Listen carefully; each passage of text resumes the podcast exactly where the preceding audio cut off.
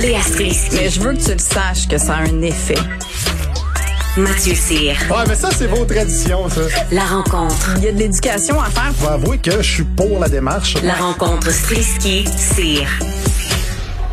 Avant d'aller à Léa et Mathieu, ça circulait là, depuis ce matin sur les médias sociaux. Le nouveau en avait parlé dans quelques tweets. Un, un proche de Paul Saint-Pierre Plamondon, chef du Parti québécois, là, euh, qui était visiblement impliqué dans des affaires euh, d'agression. Euh, on savait pas trop, on n'avait pas trop de c'est pour ça que je voulais pas en parler.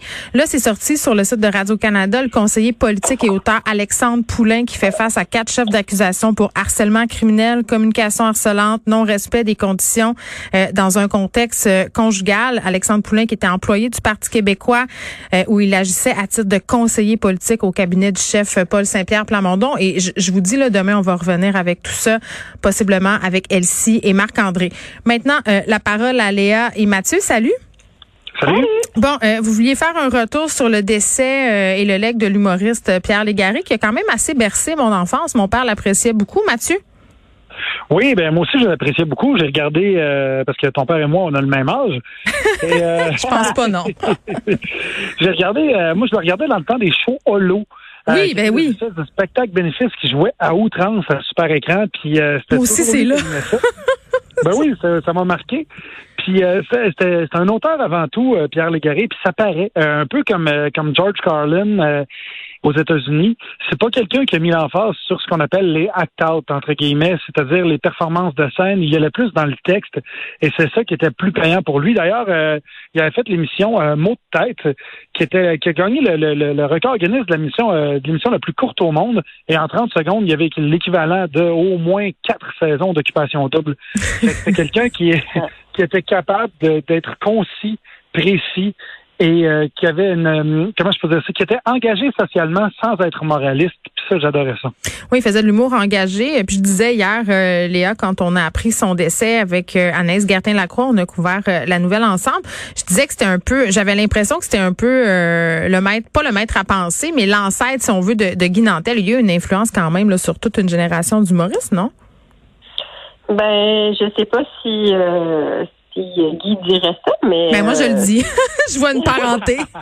mais je connais pas assez Guy pour, euh, pour dire ça, mais, mais euh, c'est sûr que, tu c'est un humoriste inspirant aussi par son attitude, j'ai envie de dire. Un ancien psy, hein, aussi. Oui, il était un petit peu en marge, tu sais, puis euh, dans le temps, c'était un petit peu plus difficile, j'ai l'impression de l'être, parce qu'il y avait tellement, on dirait, une sorte de portrait de l'humoriste typique, mm. sais, parce qu'il y avait de nos jours, il y a beaucoup de chemin pour euh, pour devenir un humoriste, mais dans le temps, il y avait quand même une espèce de, de formule qui fonctionnait.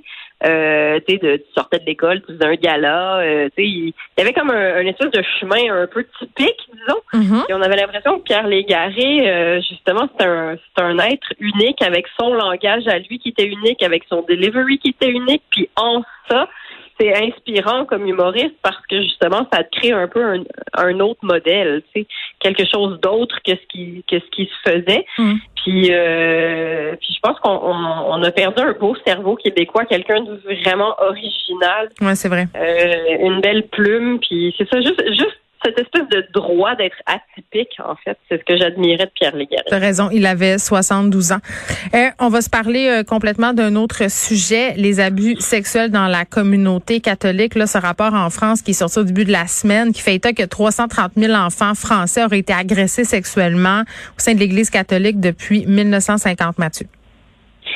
Euh, ben, c'est une nouvelle qui choque euh, en même temps que je peux pas dire que je suis surpris. Mais effectivement. Ce qui est triste là-dedans, c'est que c'est que ça devient tellement redondant que tout le monde se dit ben oui, on se baigne les prêtres. Tu mais c'est ce qui est terrible, c'est que c'est que ça s'étendait sur plusieurs décennies.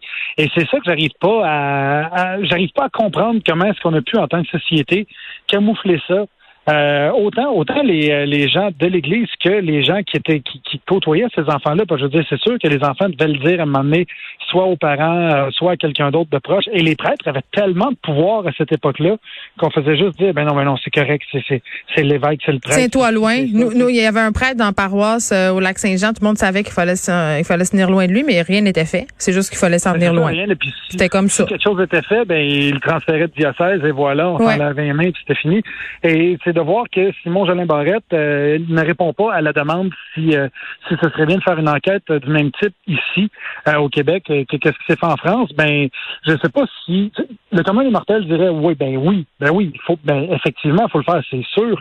Mais je pense que selon moi, il doit suivre une certaine ligne de parti, juste pour ne pas se prononcer, parce que sinon, il dirait tout de suite un nom catégorique. Non, vraiment, moi, je pense, je pense que les gens ont envie de savoir. Là, je pense pas qu'on a une carte qui est en train de vouloir protéger l'Église catholique.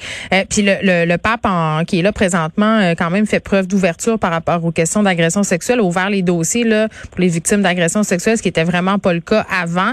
Euh, on a eu mm-hmm. des excuses, bon, des excuses tièdes, bien évidemment. Là, je pense qu'on n'a pas le choix. Là, on est dans une crise d'image majeure au sein de l'Église, mais, mais ça nous fait quand même réaliser des affaires de voir qu'il y a autant d'abus au sein de l'Église catholique, Léa. Là. Ben, 330 000. On se parle-tu de ce chiffre-là? Comment ça n'a même, ça n'a aucun bon sens. Je veux dire, c'est un génocide sexuel. 330 000 personnes. Imagine toutes les vies brisées, les familles, les âmes, les, les générations. Là. Mm. Ça n'a aucun sens. Et je veux dire, au-delà du dégoût, de la colère, de la haine que ça suscite, c'est que qu'est-ce qui va changer de ça?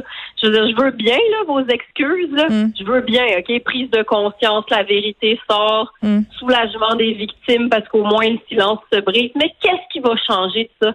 Je veux dire, les prêtres, là, vont continuer à, être des hommes qui toute leur vie doivent vivre dans une sorte de vœu de chasteté. Non, mais c'est ça. Euh, complètement, c'est complètement malsain. Tu sais que tu sais ce qui s'est passé dans la région de Boston là, en 2002, là, le Boston Globe qui avait révélé justement là, euh, un scandale sexuel, cinq prêtres, euh, que l'Église les avait couverts. Une des conclusions de cette enquête-là, c'était de dire que si on changeait les façons de faire de l'Église, notamment sur la chasteté, dans le fond, c'est un système, les pensionnats et, et la chasteté qui mettait la, la, la, table en fait aux abus on dit pas que ben c'est pas l'excuse là, mais, euh, si les prêtres avaient le droit de se marier ou d'avoir une vie sexuelle, on aurait moins d'abus. Ça, c'est tout le monde, je pense, s'entend là-dessus.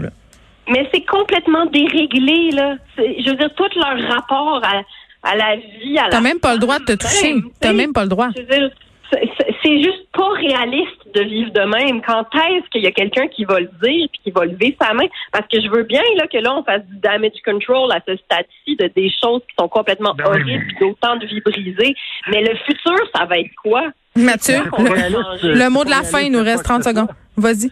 Ben, je trouve que justement pour faire euh, un peu de chemin là-dessus, euh, c'est pas réaliste, c'est pas réaliste. Toutes les religions, toutes les religions ne sont pas réalistes. Je veux dire, sont basées sur un livre qui disait que quelqu'un marchait sur l'eau puis qui était né d'une mère. Ouais, mais les, les prêtres protestants, ils ont le droit de se marier. Il y a des gens qui se sont adaptés là quand même. C'est quand même une infime minorité. Si tu regardes les témoins de Jéhovah qui refusent des, des, des, transfusions sanguines, si tu regardes les lois des religions musulmanes, je reviens du Maroc justement. Écoute, c'était pas, euh, c'était loin d'être euh, axé sur les réalités de 2021, ce que je voyais chez les religieux là-bas. Mm-hmm. c'est la religion au complet, les religions qui ont un examen de conscience à faire, mais je pense qu'eux, ils se disent dans leur tête que notre époque est temporaire, alors que la religion, elle, est intemporelle. Oui, bon, peut-être qu'ils se disent ça, effectivement, mais ils devraient arriver en ville parce qu'à un moment donné, ils vont manquer d'ouailles dans leurs églises. Léa, Mathieu, merci beaucoup. merci.